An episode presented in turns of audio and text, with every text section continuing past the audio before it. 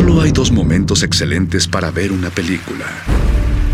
El primero fue hace 20 años, en su estreno. El segundo gran momento es hoy. De retinas.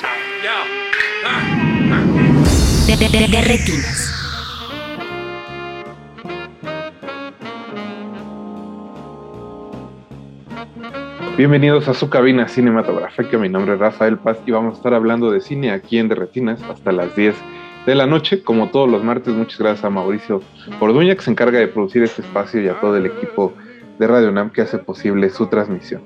Chicos, hoy tenemos un programa bastante especial porque como todos los años vamos a recibir a Abraham Castillo de Mórbido, que viene a hablarnos de la programación y de todo lo que habrá en esta edición 2021 del Festival Mórbido. Abraham, buenas noches, ¿cómo estás? Buenas noches, Rafa. Eh, encantado de estar de regreso en Derretinas. Como dices, ya es una tradición y son de esas tradiciones que yo agradezco y pues feliz de poder compartir con tu auditorio en nuestros platillos cinematográficos que tenemos para ustedes. No, y que justo va a ser, creo, el plan perfecto para los que están en la Ciudad de México y se van a quedar en el, ahora que en el puente de Día de Muertos, ¿no? Sale mucha gente y la ciudad se, pues baja un poco la revolución. Creo que es un buen plan ir a Mórbido. Definitivamente, y aparte, pues nada, que creo que podemos regresar a salas un poquito más tranquilos, menos estrés. Eh, pues está fantástico. Y en lo que dices que hay esta cosa de que va a salir mucha gente, pero hay dos vertientes del festival. Vamos a tener sí nuestras funciones presenciales, pero también vamos a estar en Cinepolis Click para los que están todos alrededor de la República o que están de vacación y nos extrañan. Pueden este, conectarse a Cinepolis Click y disfrutar de la experiencia Mórbido también.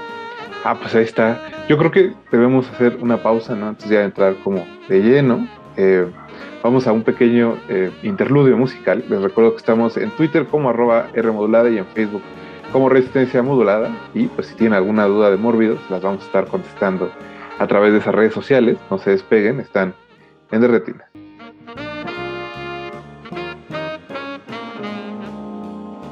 Y estamos de vuelta aquí en el 96.1 de FM. Muchas gracias a los que nos están escuchando y como les decíamos vamos a estar platicando de la edición 2021 del Festival Mórbido con su programador Abraham Castillo. Abraham, ahora sí nos decías que van a llegar a todos lados porque aunque va a haber funciones presenciales también van a estar en Cinepolis Clip.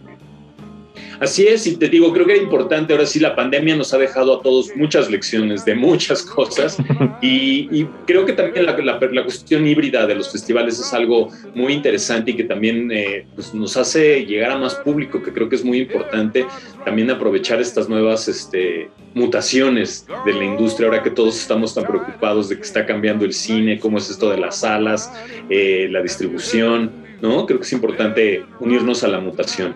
Y, como dices, creo que una de esas grandes enseñanzas es que el cine ante todo se tiene que compartir, ¿no? Y aunque es muy chido ir de festival, pues no, no hay nada como que la gente pueda ver la mayor cantidad de películas posibles sin, pues de la manera más cómoda posible, ¿no? Eso a veces significa que no tienes que salir de tu casa.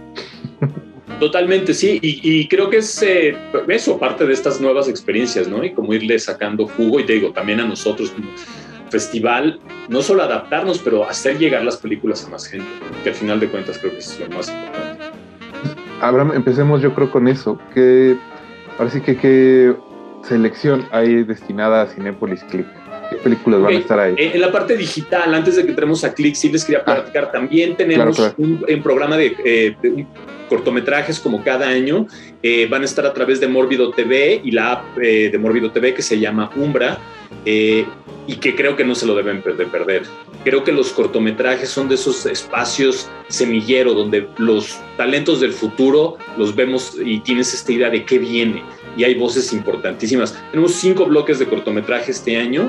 Eh, les platico rápido. Tenemos el primero que se llama El tácito antagonista, donde hay historias de fantasmas. Eh, tenemos ahí un corto que acaba de ganar Sitges, un corto de un taxista suicida, en fin, historias fuertes y que esperemos los aleje del licor de autoayuda y mejor dedíquense a ver estas historias que los ayudarán en su autoestima.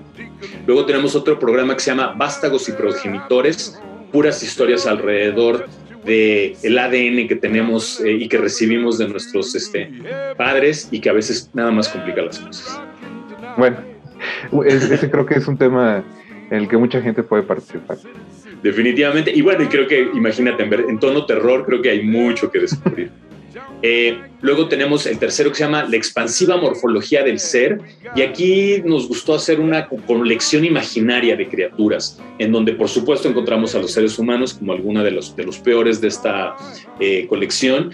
Y ahí hay una, hay una historia eh, taiwanesa que todo sucede en un camión, que yo creo que la gente que ve esta, esta, este bloque de cortos, la próxima vez que suban un camión, van a checar que no haya changos alrededor definitivamente. Es lo único que tengo Suena como ese este episodio de Los Simpsons, pero bueno, ya me, estoy a otro lado. no, se pone, se, pone un, se pone un poquito más sangriento que un episodio de Los Simpsons, aunque sí hay de pronto excesos dignos de Los Simpsons, sin duda. El, cuarto bloque ah, que tenemos, perdón. No, el cuarto, ajá, perdón. El cuarto bloque se llama Lo cáustico y lo pegajoso. Y este es, eh, creo que, la joya de la corona en cuanto a contenido gráfico, a lanzarse ¿no? al vacío y decir, quieren terror, quieren ver eh, cosas extremas, por favor, lléguense. Hay un cortometraje, dos cortometrajes aquí que a mí me dejaron frío. Uno que viene de Chile, que se llama Bestia, que seguramente a todos los que tienen eh, tendencia canófila después de ver este corto van a voltear a ver a su perrito y decir, ok, ¿todo bien? Eh, véanlo, cosa sensacional. cita con el etólogo. y finalmente cerrando ese, y bueno, y cerrando también ese bloque de cortos, una experiencia finlandesa que se llama La Noche de los Falos Vivientes haciéndole honor sí a don George Romero, pero tomando en cuenta todo este problema que hay de gente que le gusta mandar fotos de falo vía digital eh, y que creo que es una gran premisa para una historia de terror. Y aquí este caballero finlandés de apellido Rautsi se voló la barda. Yo creo que van a ver cosas que, aunque todos conocemos, nunca las hemos visto así. Eso sí. Y finalmente, un bloque de cortos que se llama Pídele al tiempo que vuelva, enigmas atemporales repletos de ansia existencial y añoranza, que algo sabemos después de estar encerrados tanto tiempo. Y aquí hay un corto de eh, inteligencia extraterrestre, pero te plantean que son las plantas. Yo no vi a mi plantita igual después de ver este cortometraje que viene desde Inglaterra. Entonces, bueno, que no se pierdan eso. Y esos son los cinco bloques de cortometraje que van a estar en eh, Morbido TV y en Swap del 28 de noviembre a, no es cierto, 28 de octubre, perdón, ya estoy en el futuro. 28 de octubre al 5 de noviembre. digamos que estos van a estar eh, disponibles de manera diaria, eh, gratuita. Sí, van a, estar, van a estar en rotación y vamos a estar subiendo en redes exactamente los horarios en que van a estar para que la gente que esté cazándolos tenga acceso a ellos. Perfecto. Pues ahora sí, Abraham, pasemos eh, a la otra parte digital, que es la de Cinepolis Click. Ahí, ¿qué películas van a estar participando?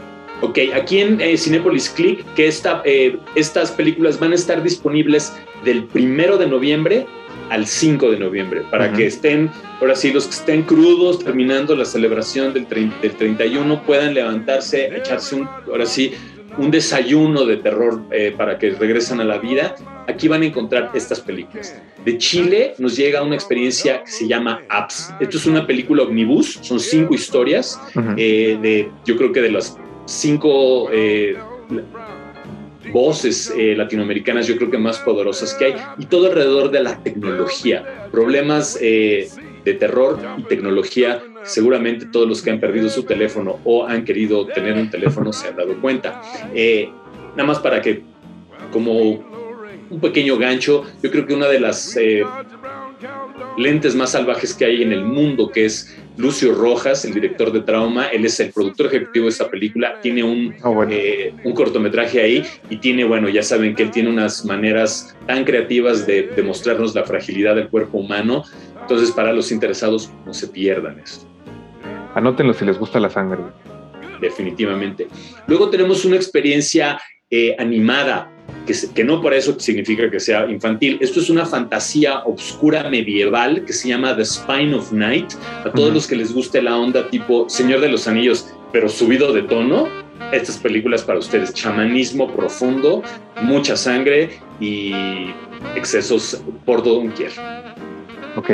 Esa creo que estuvo en South by Southwest, ¿no? Si no Exactamente, esa tuvo su premier en Southwest y abre ahorita, en, va, a abrir en salas y, y, por VOD, en, creo que en todo el mundo, el primero de noviembre también. Entonces, estamos como entrando en esa sección, nos, nos da mucha emoción poder como hacer lanzamiento junto con ellos. Luego de Argentina eh, tenemos eh, la premier de Bienvenidos al Infierno, la película nueva de Jimena Monteoliva, que es una película todos aquellos que han tenido la desgracia de estar en relaciones tóxicas y que les deje secuelas, esta es una perfecta historia para que o se salgan de eso o recuerden que hicieron lo mejor que tenían que hacer al salirse de esa relación. Y, bueno, también para que veamos por qué luego los metaleros tienen mal nombre. Bienvenidos al infierno desde Argentina. También Jimena, a aquellos que han ido a Marvel, supongo que la recuerdan porque es una de sus consentidas. Así es, sin duda, que bien que te acuerdas, y sí, también este, esta cine argentino, porque aparte creo que todo el cine latinoamericano que es cine que se hace como deporte extremo, porque Dios mío, cuánto trabajo cuesta sacar adelante las películas, y Jimena ha estado desde años atrás, ¿no? Impulsando el género, y nos encanta tener su película eh, más reciente. Eh, luego para, bueno, los fans de la historia y todos aquellos que quieran descubrir eh, minucias de la obra de un director muy querido por el género, tenemos The Amusement Park, la película perdida de George Romero, que estuvo guardadita un tiempo y que nos enfrenta, yo creo que al terror más grande que vamos a tener que enfrentar, bueno, no el más grande, pero sí algo uno que nos preocupa a todos, que es la edad. Esta es una historia muy curiosa. Esta fue una película que fue encargada por la Sociedad Luterana para denunciar cómo la sociedad norteamericana no cuidaba a sus habitantes de la tercera edad. Y pues George Romero le entró de lleno, pero le quedó tan fuerte que la sociedad luterana dijo, ah, muchas gracias, está muy bonita, y la dejó guardadita, y nunca la exhibieron. Y gracias a la, Fundación George R. Romero que hizo la restauración, ahora el mundo la está viendo y nos encanta poder compartir eso con nuestra audiencia. Creo que fue uno de los lanzamientos en Blu-ray, creo que está en Blu-ray, ¿no? Ah, se lanzó eh, después de que se presentó la restauración a principios de año y creo que era como de las cosas más, más esperadas porque sí hay muchos completistas allá afuera de la obra de Romero. Y aparte, sabes que es muy interesante también ver, eh, digo, porque también uno, pensaría, George Romero hizo esto y ya, ¿no?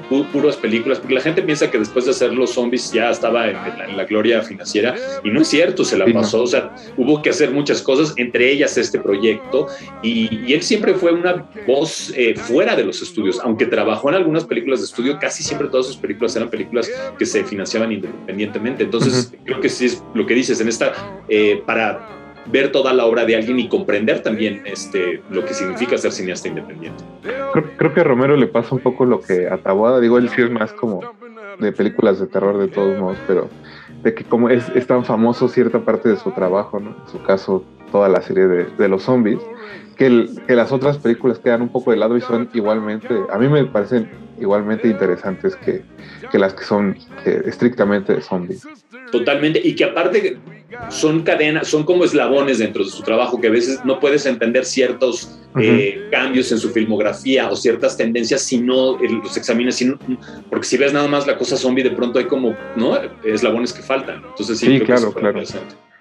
Eh, seguimos en las películas que hay en Clip. Tenemos una película que se llama The Sound of Violence. Para todos aquellos que están eh, en las experiencias orales y sonido, ahorita que estamos en radio. Es una película de una eh, señorita que está perdiendo el oído, pero cuando está frente a una experiencia traumática, descubre que ella puede ver ciertas frecuencias, puede ver los sonidos y empieza, y eso le ayuda a contrarrestar su sordera y comienza esto en una espiral que la lleva primero a ser eventualmente compositora, pero luego a empezar una serie de experimentos sonoros muy mórbidos y muy sangrientos, eh, en donde el dolor eh, ajeno produce cada vez sensaciones eh, auditivas y, y, visuales para ella cada vez más cabronas. cada vez más sorprendentes, perdón. Entonces, sí, toda una experiencia sensorial. Suena, esta suena, esta sí no sabía que existía, creo que suena interesante. Muy interesante, sí, es una propuesta. Y está basado en un corto. Nosotros vimos el corto hace tres años, que lo tuvimos en Mórbido, y no es cierto, dos años, y ahora ya llegó la película. Entonces, digo, regresando eso de la importancia de los cortometrajes y lo que yo decía del semillero, este es un ejemplo perfecto. ¿Qué más hay, ahora? Luego tenemos una película española, un documental que se llama Mi adorado Monster, que a mí me pegó durísimo. Más allá de que es una fantástica introducción al fantaterror español para los que quieran descubrirlo. Es la historia de cómo en el, pues es una industria caprichosa, hay gente que da toda su vida, toda su pasión al cine de terror y a veces la industria se tarda en, en, regresar, se tarda en regresar a algo. Esta es la historia de un director que empezó a hacer una película al mismo tiempo que Alex de la Iglesia hizo El Día de la Bestia, nada más que este director se tardó 25 años en terminarla. Y, y a la par de la historia de él vamos descubriendo el, el fantaterror español. Entonces, para los que quieran, este, pues sí, lagrimita y introducirse a este maravilloso mundo, mi adorado Monster de Víctor Matellano, que aparte es un autor fantástico español, tiene como 10 libros, eh, es, a mí me parece un documento tremendo, porque aparte es muy emotivo. Para completar esa presentación que tuvieron, creo que fue el último mórbido antes de la pandemia, el de Sesión Salvaje, si no me equivoco, sí. Exactamente, muy en ese tono, pero esto es, mucho, digo, esto es mucho más emotivo y emocional por, esta, por todas estas historias. Y la última película que vamos a tener en, en, Click de, la lista es una película que yo le tengo un cariño especial, no solo porque salgo en la película, sino porque la directora yo creo que es una de las eh, personas que a mí más me ha influido para bien y me ha, me ha inspirado en mi carrera, Kierla Yanis, y estoy hablando de Woodland Stark y Days Bewitched, una historia del, eh, del folk horror, que, que, bueno, es una enciclopedia, creo que tú has... Eh, ha tenido ya, vas a hablar con un, próximamente. Es un documental eh, bastante denso, pero creo que para todo aquel que esté interesado en, en por qué ahora el folk horror se está poniendo de moda, cómo es que llegamos a esto de decirle algo folk horror, es la película que no se deben de perder. Hagan tiempo para que dura tres horas y media. Pero, y lo vale, y de veras es como, es, es, es educación continua y van a, para, también para que los ayude a ver y conectar eh, ideas sobre los rituales, la magia y cómo todos al final creemos en algo, cada quien luego le pone distintos nombres de pronto a partir de las culturas o latitudes que, en las que estamos, pero es, es fascinante. Y sí también para que conozcan a Kierla Yanis y ojalá las lleve eso a, a, leer sus libros, a ver sus presentaciones, porque si hay alguien que le ha dado al género de terror fantástico y de exploitation, es Kierla Yanis. No, y, es esos, esos documentales que se tienen que ver como una libreta a un lado, porque van a querer anotar y buscar las películas. Les digo porque a pesar de que yo ya, este, pues algunas de, algunos de los títulos que están presentes, muchos otros me habían pasado un poco de noche, porque justo creo que si algo hace Kierla es, es como llegar a buscarlo todo, ¿no? Es una especie como de documental totalizador hasta cierto punto. Entonces, eh, eso, obviamente va a haber un título que se les haya perdido, aún así sean unos clavadotes del género, y es lo bueno que aquí lo van a encontrar y van a saber cómo se llama esa película que les falta y van a descubrir también voces que están trabajando el género fantásticas, ¿no? En Europa, Europa, Japón, Australia, eh, Brasil, eh, los Estados Unidos, por supuesto. Entonces es eso también como conocer, ¿no? Eh, la topografía de la, de la gente que está estudiando este fenómeno, porque a la gente se le olvida, pero vemos locos que estamos muy clavados en, este tema y en estudiarlo y tratar de explorarlo, no nada más para regodearnos en, en la tripa y en, y en el exceso, sino también en las ideas y los sentimientos que nos, que nos unen como comunidad del terror y por qué nos obsesionan estas ideas. Pues Abraham, creo que esa es toda la selección de, digital, si no me equivoco. Definitivamente, esa es toda la selección de digital en Cinepolis Click del primero al 5 de noviembre. ¿Te parece que hacemos un breve eh, interludio musical y regresamos para seguir platicando de la edición 2021 de Mórbido? Ustedes no se despeguen, recuerden que están en Derretina. Y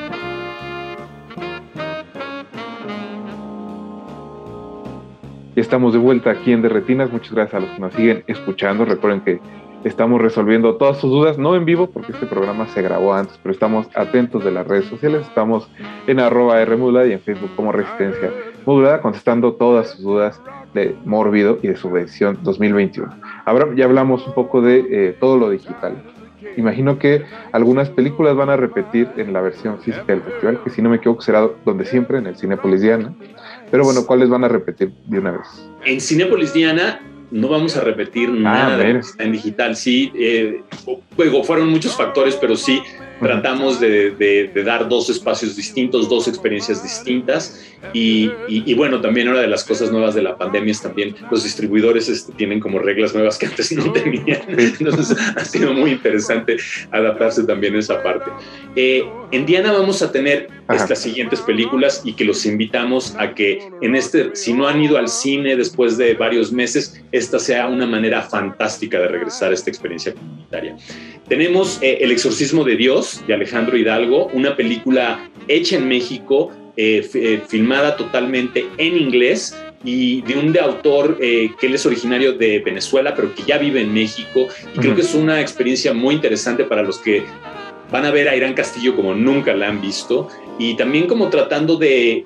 Ha habido muchas películas sobre exorcismos últimamente y creo que esta está tratando de llevar el, género un poquito más adelante, obviamente tomando con mucho respeto todo lo que se ha hecho antes, pero tratando de decir, ok, vamos a darle la vuelta.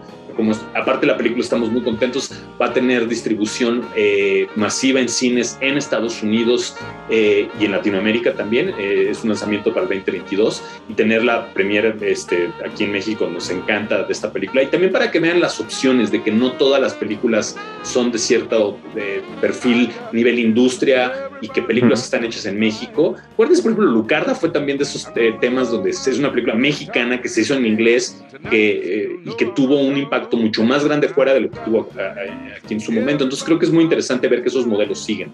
No, y no, y no, y no perdérselo, ¿no? Porque ah, me acuerdo hace muchos años que vino Gigi a presentar esta película de la quinceañera y creo que eso lo pasó con ustedes y se volvió a enlatar. Si no pasa, si no fueron ese día la función cuando Abraham dijo, no se pierdan esto de Gigi, es probable que luego pasen esas cosas. Entonces pongan atención. Afortunadamente esta sí va a salir esta Sí, pero... sí, a veces sí, hay que verlas porque sí, no son, son ventanas de oportunidad, literal. Eh, tenemos también eh, la primera eh, exhibición de la película que se va a hacer en la Ciudad de México de Los Minutos Negros, eh, que es la adaptación de la novela de Martín Solares. Para todos los que les guste el noir y quieran ver una, un thriller asesino serial en tierras este, pues, nacionales, no se pierdan esta película. Aparte es el regreso a cine de Mario Muñoz, que yo creo que es un gran talento, que después de Bajo la Sal este, estaba esperando que se volviera como el hit y es una película que necesita ser revisitada y está increíble para que vean, pues sí, un creador mexicano que viene con todo. No, y Bajo la Sal era una película muy, muy buena. y adelantada a su tiempo por mucho. Sí, esas cosas que, que, no entiende luego uno como es que el director no sigue haciendo película. Entonces, qué bueno que regresó.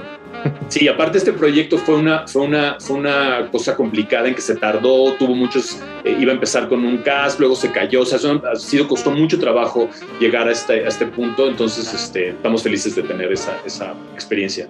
Tenemos también la premier mexicana de una experiencia que seguramente va a levantar eh, escosor y, opiniones encontradas, Forgiveness, de Alex eh, eh, que viene de, él es mexicano, vive en Los Ángeles y es otro de los eh, cineastas que descubrimos en los cortometrajes y que llega con una propuesta bizarra, radical, rabiosa y que va a ser divisoria sin duda, pero que no los va a dejar indiferentes. ¿De qué es la película ahora? Tres chicas eh, se levantan de pronto en un hospital, no saben cómo llegaron, qué pasó. Una no puede escuchar, otra no puede hablar y la otra no puede ver. Uf. Sí, sí. sí, suena este, a, polémica, pero vaya nivel, real. definitivamente. Eh, perdón, luego como para contrarrestar esa energía, desde Alemania nos llega una película de esas eh, para ver con muchas palomitas y una Coca-Colota junto, que se llama Sky Sharks. ¿Y qué pasa en Sky Sharks? Tecnología eh, del Tercer Reich de, de tiburones voladores. Creo que lo dice todo y bueno, todo esto mezclado con tecnología del presente que están resurreccionando ese proyecto que estaba eh, guardadito en la Antártida y sí, mucho desmadre, mucho exceso cine burro también para divertirse, para sacar las toxinas mentales que tenemos y no preocuparnos por las maravillas eh, estéticas que puede ofrecer eh, el, cine. Suena que va un poco en la línea de Iron Sky. Totalmente. Entonces hagan de cuenta como el hijito de Iron Sky. y obvio, era un tiburón volador, imagínense si no. Por supuesto. ¿Qué, qué, qué más, Abraham? Cuenta. Luego nos llega, igual regresando a las películas eh, controversiales y que van a causar mucho picor, The Scary of 61st. Este es el debut de una señorita que se llama Dasha Nekrasova, que mucha gente la va a reconocer porque ella es actriz en Succession, que está ahorita tan de moda. Ella es una personalidad del podcast. Eh, tiene una cosa que se llama Red Scare, que es muy sonado en los Estados Unidos, y es una película sobre dos chicas que descubren un departamento de lujo en la calle 61 en la ciudad de Nueva York y que no entienden por qué está tan barato. Y resulta que Jeffrey Epstein, el famoso millonario con este, tendencias un poco tóxicas, era eh, un departamento donde llevaba a las señoritas este, que envolvía en sus redes eh, tremebundas y está embrujado el querido este, departamento y estas señoritas tienen que lidiar con ese, con ese embrujo. Suena también interesante. No sabía que esa muchacha que dirige. Sí, y, esta película eh, ganó ópera prima en Berlín y fue igual muy divisoria porque hay gente que odia con todo esta película. Es una película con mucha actitud, es, tiene mucha droga, mucha onda conspiracional, mucho sexo y mucha sangre. ¿no? Sí, otra confirmación de que los grandes festivales ya se dieron cuenta de que el buen cine está en el cine de género. Yay, exactamente, totalmente de acuerdo, sí. No, y, esta, y estas voces extremas, a mí me encanta cuando de pronto dicen que, dicen que hay que abrir el género y, bus, y también tratan de poner la visión eh, femenina dentro de una cajita de, ah, es que tiene que ser así o estos ciertos temas. Y también es, no, podemos hablar de cosas extremas o podemos volarnos la barda o podemos ser eh, totalmente radicales, ¿no? Y a veces me parece sensacional. Yéndonos al otro extremo del, del, espectro, desde Irán tenemos una experiencia que se llama Salabá. Y esto es, es, una cosa sensacional. Eh, creo que el maestro Díaz Martínez se refirió a esta película como Canoa, versión iraní. Eh, y es una película que habla de exorcismos y demonios, pero nunca se ve nada fuera de la realidad. Se habla, se sugiere, eh, te dicen que están ahí, ves todas las pasiones que se levantan, pero no ves ninguno de estos demonios. Y esto de veras a mí, para mí fue todo un descubrimiento. Aparte, es una película que estuvo en Venecia, en, en Toronto, y que son de esas de que la vi estuvimos platicando en el equipo y no se nos iba de la mente así de, ah, sí, no es de, y alguien decía, es que no es de terror, y dices, sí, ¿cómo de que no es de terror? O sea, no porque no veas a los diablos, no porque no, no, estén claramente en pantalla, significa que no estén ahí. Entonces, eh, para los que luego cuestionan un poco el género y quieren ver hasta dónde puede ser como un extremo, creo que esto es un ah, ejemplo ideal. también otra vez suena muy bien. Ya, ya parezco este disco rayado, pero no, es que Encantado de que te guste. La selección va muy bien. Muchas gracias. Eh, tenemos de Argentina una película que se llama Al tercer día, que también está fantástico. Es una, es una película que a mí me, me, me, así, me quedé así de wow. Un ritmazo, tiene toda una serie de homenajes a cine eh, clásico de terror, pero aparte demuestra ya el músculo de un director que esta es creo que es su sexta película eh, de Daniel de la Vega de Argentina fantástica. Y es una película que yo creo que va a dar mucho de qué hablar y son de esas de que está abriendo eh, camino en muchos festivales internacionales y que está ganando distribución. Entonces, al tercer día, una experiencia eh, demonios, magia, psicoanálisis. Los que vayan a cosas de hipnosis o psicoanálisis no se pueden perder esta película. No van a ver su hipnosis igual después de esto. Igual dejan las sesiones. igual, pero igual empiezan a experimentar en otras cosas. Eh, Luego de España nos llega una ópera prima que a mí me voló la cabeza y me divirtió tanto, que se llama La Pasajera. Esta es una película eh, de extraterrestres, invasión extraterrestres, eh, pero on the road. ¿No? Todo otra vez, vamos en una camioneta, en una camionetita eh, con todos los personajes y es también el regreso a pantallas de Cecilia Suárez, que yo no la había visto en un ratote, a lo mejor además es porque no la había visto en sus últimas, últimas filmografías, pero en esta película española ella aparece y se avienta un rol increíble y una transformación. Yo no sabía que tenía ese monstruo de Cecilia. Quizás su, su, regreso después de este, sumergirse al mundo de la Casa de las Flores, que es, que es lo creo que le ha dedicado los últimos años de su vida. yo estuve encantado y sí, descubra, porque aparte son de esas películas con muchos efectos prácticos, unos extraterrestres babosos y no babosos porque sean tontos, sino babosos por una cantidad de fluidos y babas tremendos. Eh, y, aquí los directores dijeron CGI, pero ¿por qué? ¿Qué es eso? Entonces, muy, muy recomendable en, ese, en ese frente. Eh, y tenemos dos películas más de qué hablar. Eh, una de ellas es, creo que la película que más eh, escosor ha causado en el circuito de festivales este año y que más eh, respuestas eh, también ha generado. La película es The Sadness, La Tristeza viene de Taiwán. Es una película sí de zombies, pero no de los zombies a los que estamos acostumbrados. No zombies domesticados, estos son unos zombies que son ultra sádicos. Ellos no quieren comer carne humana, ellos simplemente no pueden controlar los impulsos más oscuros que se les generen, porque en, este, en esta pandemia zombie la gente no quiere comer, la gente quiere satisfacer sus impulsos más oscuros. Entonces imagínense una ciudad repleta de gente que no puede controlar sus impulsos. Lo interesante, Abraham, creo, es que digo, los, tú y los no lo saben, pero invitamos a Eric eh, Ortiz a hacer el programa de la próxima semana donde nos cuenta de algunas de las cosas que él ha visto a lo largo del año de lo mejor del terror, ¿no? Justo porque es el puente y para que hagan su lista de que las películas que no se deben de perder. E incluyó esta porque él la vio en el Fantastic Fest y eh, creo que, bueno, también Negrete coincidió que la había visto, creo, en el Festival de Toronto o en Locarno. Entonces, si, si quieren, parece que clavarse un poco más en esta película, en el programa de la próxima semana la van a discutir Negrete y Eric, y creo que justo la discusión es bastante interesante. Y, y, antes de salir de esa, ¿saben que es increíble?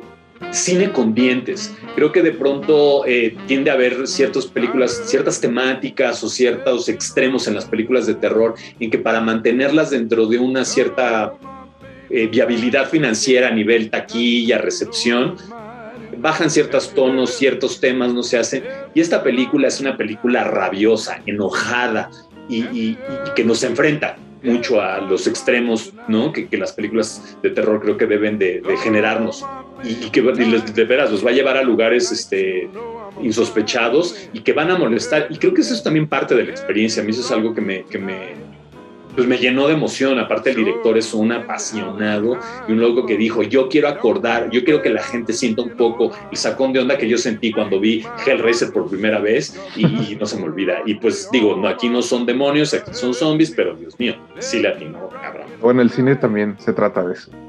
Definitivamente, y más el de género. Y para terminar la, el, el, menú de lo que tenemos en Diana, una película que a mí me, me, voló la cabeza, que es una experiencia sensorial en todo el sentido de la palabra. Eh, yo he leído muchas sinopsis de esta película y, creo que son de esas películas que cada quien se va a formar su idea de qué fue lo que vio. La película se llama Mad God y es eh, el primer largometraje de un creador norteamericano, un artista, un visionario, Phil Tippett. Ahora sí que del genio. ¿Verdad que sí? No, sí, es alguien fantástico. Y la gente dirá, ¿quién es Phil Tippett? Phil Tippett es un especialista en stop motion y efectos especiales, pero gracias a él, eh, los que hayan visto el juego de ajedrez en el Halcón Milenario en Star Wars, que hayan visto los ATATs en el planeta de la nieve en el Imperio Contraataca, o fue el responsable de Ed 209 en Robocop y de los bichos este, que invaden al mundo en Starship Troopers, Phil Tippett. Sí, creo que es de esas personas que, que quizás solo si están como muy clavados conocen el nombre, pero estoy seguro que han visto mucho de su trabajo porque ahora es que ha dejado huella en, que, los últimos 40 años de cómo debe lucir una criatura o cómo debe funcionar a cuadro una criatura. Él, es una de las grandes razones por las que estas cosas funcionan. Totalmente, y, un, y sí me puedo dar el lujo de decir, es un mago, este es, este es un, un, eh, un visionario porque aparte toda esta película, que la gente lo sepa, es stop motion, no tiene nada digital, aunque Phil Tippett él mismo habla de que una de las razones que logró sobrevivir este, como el cambio de tecnología fue que él mismo en su compañía adaptó toda la cuestión este, digital y abandonó el stop motion. Esta película, el terminar el proyecto, porque es un proyecto que se tardó 30 años en terminar, hablando de lo que habíamos dicho también como mi adorado monstruo, o sea, de pronto dejó el proyecto porque nadie, lo, nadie quería, a nadie le interesaba, no querían terminarlo.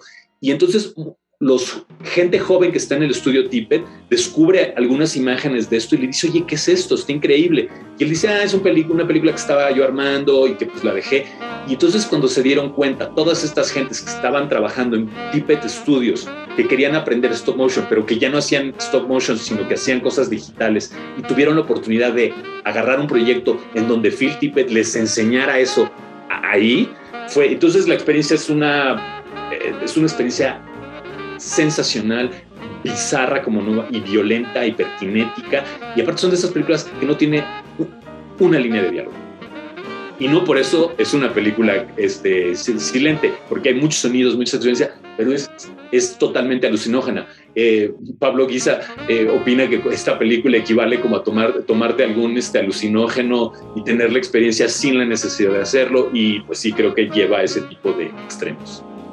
También es una de esas que habla muy bien Jorge Negrete porque ya, ya anduvo en lo de Locarno, entonces eh, él dice que es de las que no se deben de perder del año y bueno, aquí Abraham también lo está dejando confirmado, así que se van a acabar los. Sabes también que, eh, Rafa, que son de estas experiencias de que, si la porque una cosa es verla en tu computadora eh, o en tu televisión, y, pero siendo que es una, una película tan táctil, Phil Tippett habla de que él le gusta mucho salir a caminar.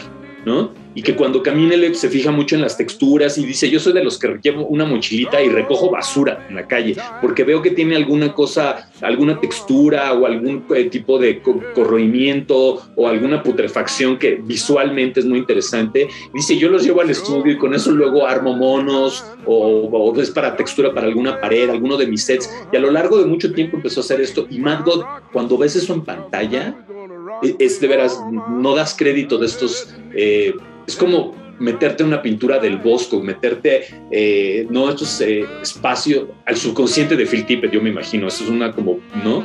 Así de, nos abrió la puerta a su, a su, a su mente, y, oh my God.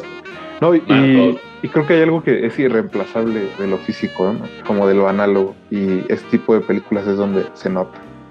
Totalmente, porque aparte, digo, y, sí, creo que son dos, dos, tipos de tecnología distinto y digo, es maravilloso los dos, pero el ver algo físico que se mueve, que de pronto tiene vida y es muy distinto a, los píxeles, ¿no? Y, es, eh, hay una cosa en nuestro ojo, cómo lo percibimos, y, les digo, ver eso en pantalla grande también, pensando que son sets más pequeños, etcétera, hace que la magia, si, es un acto chamánico, yo sé que suena muy pachuli, pero es un acto chamánico esto, les, les va a volar la cabeza. Eh, pues ahora creo que llegamos, al, como dices, al final de la programación. Eh, a menos de que vayan a tener alguna otra sorpresa para los radioescuchas. Eh, tenemos una función en Autocinema Coyote ah. que yo creo que va a ser muy bonita experiencia para los que les gusta el slasher. Tenemos la función de aniversario 25 de Scream en el Autocinema Coyote y vamos a tener ahí unas sorpresitas porque Paramount nos va a mandar eh, unas imágenes de avance de, la nueva Scream que viene, del reboot. Entonces, para todos los que sean fans de, Scream y del slasher, yo creo que es una experiencia imperdible. y para que revivan esa, esa gran película. Al final sí es una gran película. Sí, no, hay creo que esa conjunción de la mente maestra de Wes Craven y eh, Kevin Williamson, digo, no en vano elevaron el género a otro nivel y la metaficción ahí nos dio una clase magistral de cómo se debe eh, retomar ciertas cosas del género, comentarlas, ¿no? Pero eh, aventar la narrativa años luz. Pues Abraham, ahora sí que antes de, despedirnos, eh, recuérdale un poco de fechas a los radioescuchas, coordenadas. Perfecto. Mórbido Fest del 28 de octubre al 5 de noviembre eh, en la Ciudad de México, eh, en el Cine Diana y luego en la plataforma Click del primero al 5 de noviembre. en nuestras redes sociales, arroba Mórbido Fest, en Facebook, Instagram, Twitter eh, yo soy su amigo Aullidos Panteoneros, donde me encuentran también en Instagram y, Twitter como Aullidos Panteoneros y Aullidos P. Y pues nada, felices para recibirlos en nuestros espacios, en estos... Ah, y también en Cinemanía vamos a estar con Woodlands, perdón. En Cinemanía vamos a presentar Woodlands el jueves, cuatro, los clavados que quieran, y vamos a tener un intermedio para que podamos echarnos un vinito, una cerveza en medio de toda esta experiencia enciclopédica. Perfecto, Abraham, muchas gracias por haber venido esta noche al programa y mucha suerte con el festival. Muchísimas gracias a ti, Rafa. Es un placer eh, continuar con las buenas tradiciones. Eh, queremos mucho a Derretinas y siempre un placer platicar contigo. Pues Abraham, un abrazo. Eh, nosotros nos vamos a despedir de este programa. Muchas, muchas gracias a todos los que nos estuvieron escuchando en el 96.1 FM. Mi nombre es Rafael Paz y te quiero agradecer a Mauricio Orduña por producir este espacio y a todo el equipo de la estación que hace posible su transmisión. Tenemos una cita el próximo martes a las 9 de la noche para hablar de cine aquí en Derretinas. Hasta luego. Antes de continuar tu camino, recuerda, no hay películas sin defectos. Si los buscas, te convertirás en crítico de cine. Derretinas.